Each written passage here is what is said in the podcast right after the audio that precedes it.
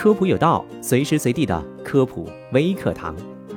近日，我国超五百万中小学生脊柱侧弯的话题冲上了热搜。看完之后，很多家长开始担心了。根据央视新闻的报道，继肥胖、近视之后，脊柱侧弯成为我国儿童青少年的第三大高发疾病，并且以每年三十万左右的速度递增。脊柱侧弯这个名词，很多家长可能都很陌生，怎么就成了孩子们的高发疾病了呢？今天科普有道就来告诉你答案。脊柱侧弯是脊柱侧凸的俗称，正常人的脊柱从后面看应该是一条直线，并且躯干两侧对称。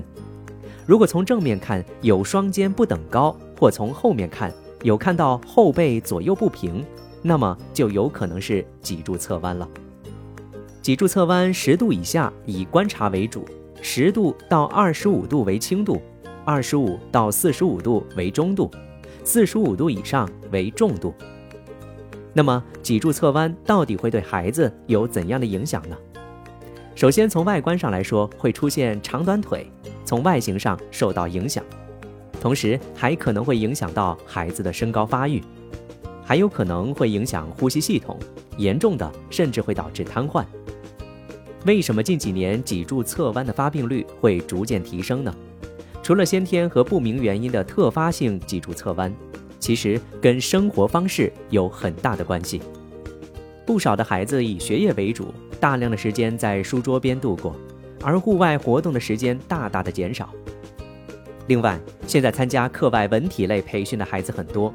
如果孩子有一段时间学习非对称的乐器运动项目，比如击剑、大小提琴，在这里我们都建议应该做一下脊柱侧弯的筛查。这些静态控制的动作一练就是好几个小时，发生脊柱侧弯的概率会大一些。值得注意的是，脊柱侧弯女孩子的发病率是男孩子的五到七倍，所以家长们也要特别的注意。接下来我们来说说治疗方面。很多家长担心的是，孩子得了脊柱侧弯是不是一定需要手术？其实答案并不是绝对的。大家应该有一个正确的认识：脊柱侧弯并不可怕，可以控制，要早发现早治疗，可以不用手术。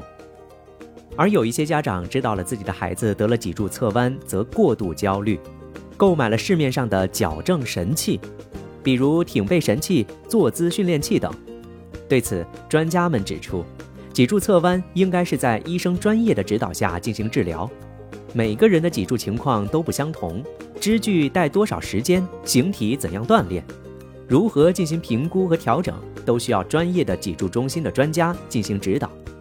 另外，特别要提醒的是，一旦进入脊柱侧弯的矫治期，三到六个月可以看到矫治的效果。家长们千万不要抱有再等等的心态。如果三到六个月效果不好，应该及时寻找其他的方式。好的，以上这些知识你知道了吗？感谢收听这期的科普有道，我们下期节目再见。